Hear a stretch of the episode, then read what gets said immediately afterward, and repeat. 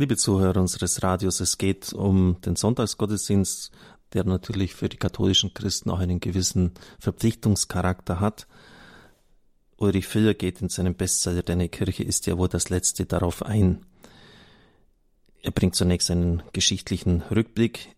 In den ersten Jahrhunderten herrschte noch das Bewusstsein vor, dass die sonntägliche Feier nicht lästige Pflicht, sondern eine Selbstverständlichkeit, froher Ausdruck der Würde des Getauften ist. Nicht durch eine Kirchensteuerliste, sondern durch die gemeinsame Feier der Eucharistie wurde Gottes Volk sichtbar. Es war darum für die alte Kirche kein Mangel, sondern ein wichtiges Symbol, wenn an einem bestimmten Ort nur eine einzige Sonntagsmesse in der Gemeinschaft aller gefeiert wurde. Man wusste, in dieser Versammlung wird sichtbar, wer die persönliche Beziehung zu Jesus Christus sucht und wer sein eucharistisches Vermächtnis ernst nimmt, tut dies zu meinem Gedächtnis. Es war auch in der Anfangszeit die Kirche der Entschiedenen, denn wer damals am Gottesdienst teilgenommen hat, musste auch damit rechnen, dass er von staatlicher Seite belangt wird, ja, des Todes ist. Berühmt ist folgendes Ereignis, das in der afrikanischen Christenverfolgung etwa um das Jahr 300 sich ereignet hat, als 50 Christen von Abitine bei der sonntäglichen Eucharistiefeier überrascht und verhaftet wurden. Sie wurden verhört, warum sie das getan haben, zum Gottesdienst sich versammeln, obwohl es verboten war vom Kaiser Diokletian. Das war die letzte und blutigste Verfolgung der Christen. In den Verhören wiesen sie darauf hin, wie lebenswichtig die sonntägliche eucharistische Gemeinschaft für sie ist. Auf die Frage, warum sie sich über das entsprechende Versammlungsboot hinweggesetzt und die Zusammenkunft nicht verwehrt hätten, antwortete einer im Verhör, und das ist vom lateinischen Ausdruck her so berühmt und bekannt geworden, sine domenica non possumus. Ich habe es nicht gekonnt, da wir ohne das Herrenmahl nicht sein können. Also ohne das Herrenmahl können wir nicht sein. Wir können nicht leben ohne die Eucharistie. Die anderen antworteten ähnlich und erlitten dafür das Martyrium. Ja, da für diese Leute ist es natürlich wichtig, dass sie am Gottesdienst teilnehmen, so wichtig, dass sie sogar bereit sind, das Leben dafür hinzugeben. Das sollte uns vielleicht schon noch ein bisschen nachdenklich machen, wenn wir selber das bei uns äh, ein bisschen im Laissez-faire-Stil abhandeln. Ja, wenn es heute nicht geht, dann geht es vielleicht ein anderes Mal und der Verpflichtungscharakter für uns nicht sonderlich hoch ist.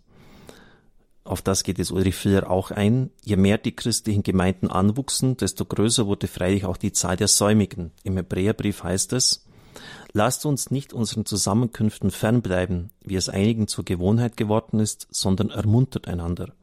Das heißt schon am Ende des ersten Jahrhunderts ist das eingeschärft worden, weil einige müde geworden sind oder einfach nicht mehr gekommen sind. Nachdem das Christentum im vierten Jahrhundert römische Staatsregion geworden war, tauchen neben der Einschärfung der Sonntagsruhe erstmals auch Verordnungen zu einer gottesdienstlichen Sonntagspflicht auf. Eine solche Verrechtlichung des eigentlichen Selbstverständlichen ist wohl der Preis, so kommentiert Filler, den jede Gemeinschaft bezahlen muss, die eine gewisse Größe erreicht hat. Das Mittelalter bemühte sich um eine moraltheologische Grundlegung. Man deutete die Sonntagspflicht als Konsequenz des dritten Gebotes und betonte den Charakter der ernsten Verpflichtung. Viele Jahrhunderte lang gehörte seitdem der Messbesuch am Sonntag in den katholischen Gebieten zu den fast selbstverständlich gesellschaftlich sanktionierten Gewohnheiten der Menschen. Karl Lehmann hat übrigens äh, einen interessanten Hirtenbrief geschrieben. Ohne Sonntag können wir nicht leben. Ein ermutigendes Wort zum Sonntagsgottesdienst. Es ist in der Fastenzeit des Jahres 2007 erschienen. Am Schluss bringt er auch etwas zur Selbstverständlichkeit oder Nicht-Selbstverständlichkeit des Gottesdienstbesuchs am Sonntag. Eine Geschichte geht mir immer wieder nach, so Karl Lehmann. Vor Jahren war eine Gruppe evangelischer Christen aus Namibia in unserem Land zu Besuch. Sie waren ungemein überrascht, wie gut die Menschen hierzulande leben können und was uns alles möglich ist. Am Sonntag unmittelbar vor dem Abflug gingen sie in einer deutschen Großstadt in den Gottesdienst und waren hell entsetzt über den äußerst geringen Besuch. Sie konnten das einfach nicht verstehen. Einer hat mir deswegen danach einen Brief geschrieben und gefragt, euch geht es so gut und warum seid ihr vor Gott so undankbar? Euch geht es so gut, warum seid ihr vor Gott so undankbar? Ich konnte diese Frage einfach nicht mehr vergessen. Darum habe ich in diesem Jahr, wie ich schon sagte, 2007, nochmals zu dieser Herausforderung etwas sagen wollen. Eucharistie heißt ja Dankfeier, Feier des Danks. Und deshalb auch die Frage, euch geht's so gut, warum dankt ihr nicht? Warum dankt ihr Gott nicht? Ihr müsstet es viel mehr tun. In unserer Zeit nun setzt die Teilnahme im Gottesdienst, wie das Christen überhaupt, wieder die bewusste Entscheidung des Einzelnen voraus. Wer aber die Entscheidung zum katholischen Glauben getroffen hat, wird den regelmäßigen Gottesdienst nicht nur als individuelle Pflicht gegenüber Gott, sondern als Pflicht gegenüber der Gemeinschaft der Kirche erkennen.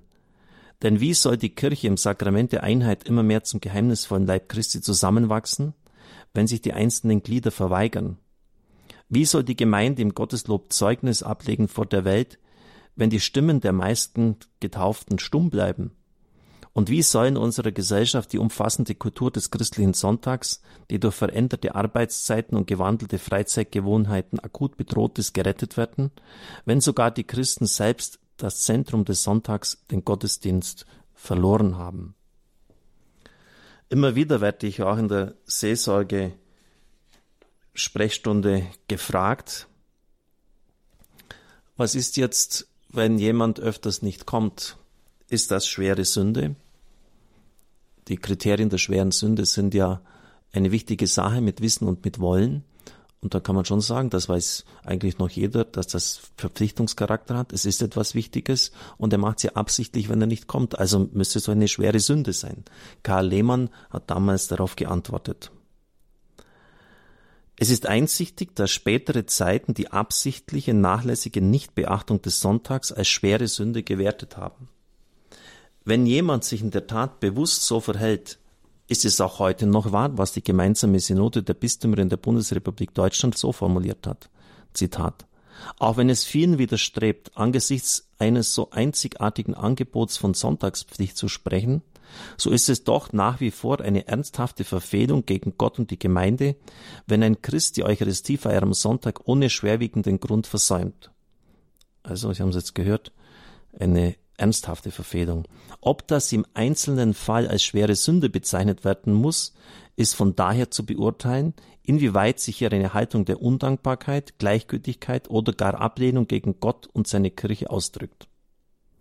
So ist das Gewicht dieser Verfehlung zu messen an der Haltung, in der der Einzelne zu Gott und der Kirche steht.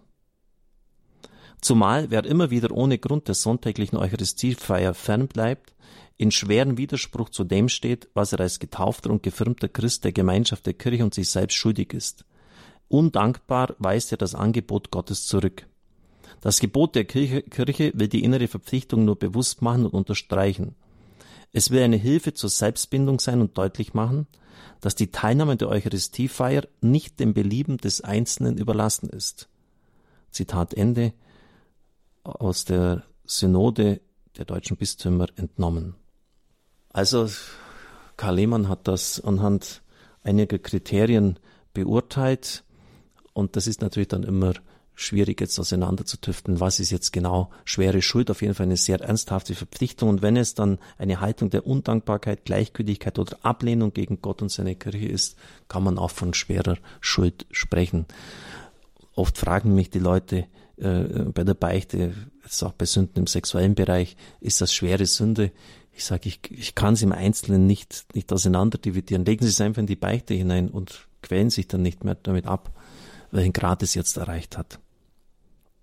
Ich darf Ihnen den Segen geben. Es segne und behüte Sie der mächtige und gütige Gott, der Vater und der Sohn und der Heilige Geist. Amen. Ich wünsche Ihnen einen gesegneten Tag.